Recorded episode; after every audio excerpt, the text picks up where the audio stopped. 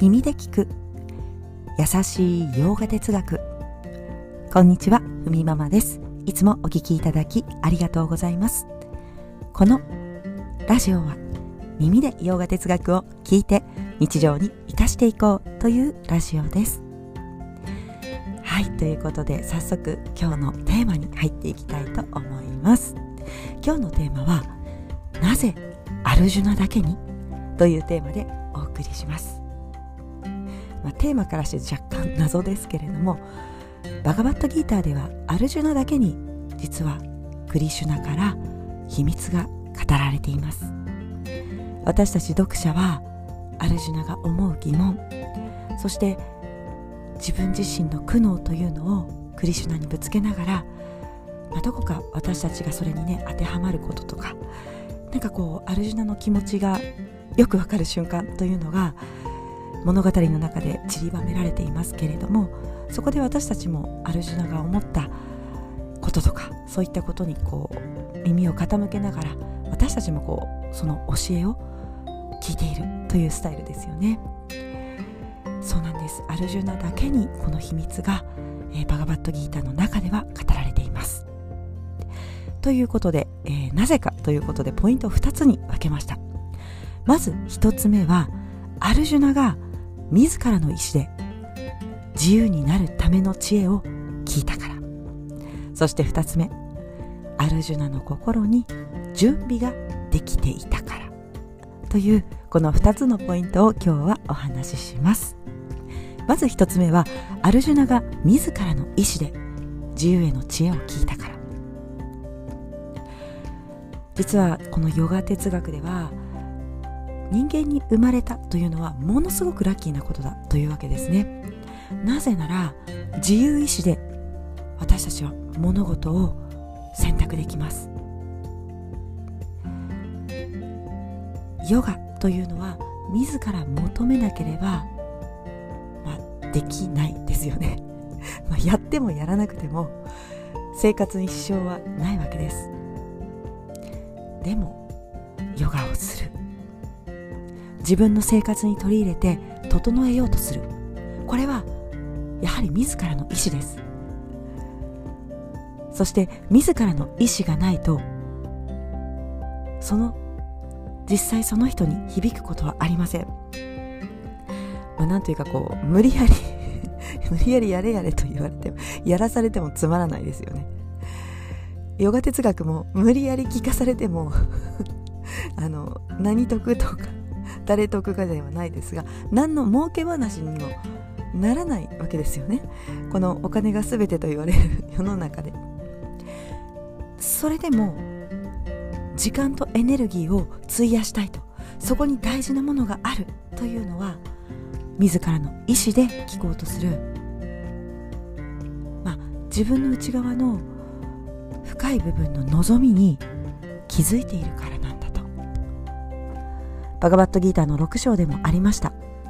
自分の記憶の糸をつかむように過去にヨガに触れていた人はまたヨガの道に来る。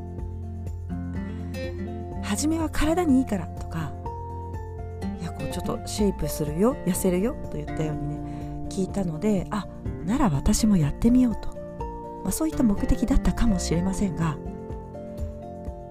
ギーターの6章にはでもそれっていうのは過去にしていた記憶ヨガをしてたり瞑想を行ったその記憶が今の人生で引き継がれているからなんだというふうにバガバットギーターの中に書かれています。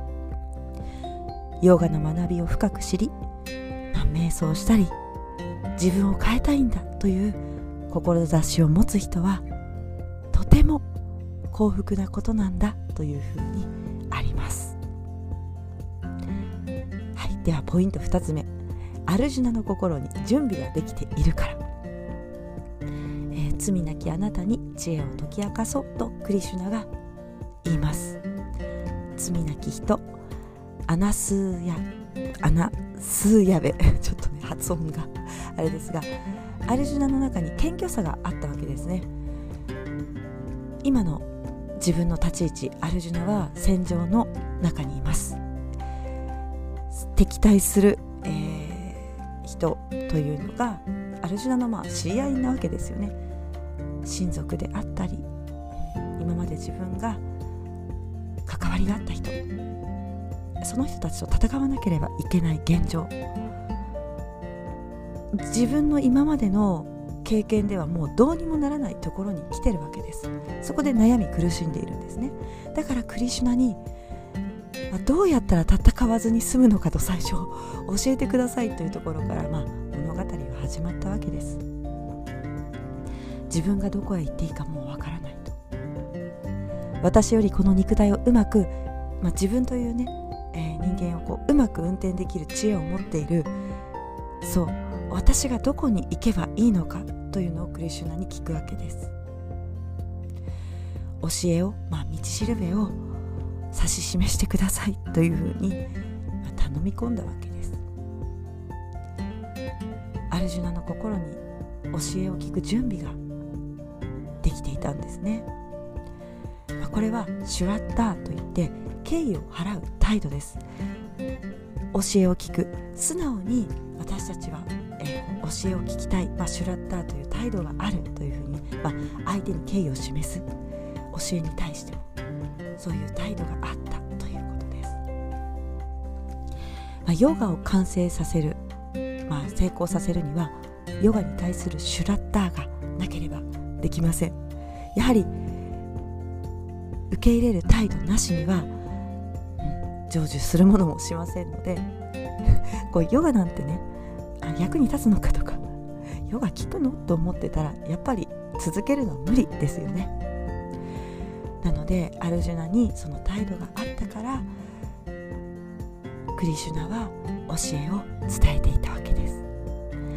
そして私たちもヨガに対してそういう思いがあるからバガバットギーターやその経典に興味を持ちその中の教えを私たち自身はこうやって救い取ろうとしているということです。はいそれでは今日はこんなところで。今日一日も皆様にとって素敵な一日になりますように。耳で聞く優しい洋画哲学ふみママラジオ。ご清聴ありがとうございました。ナマステ。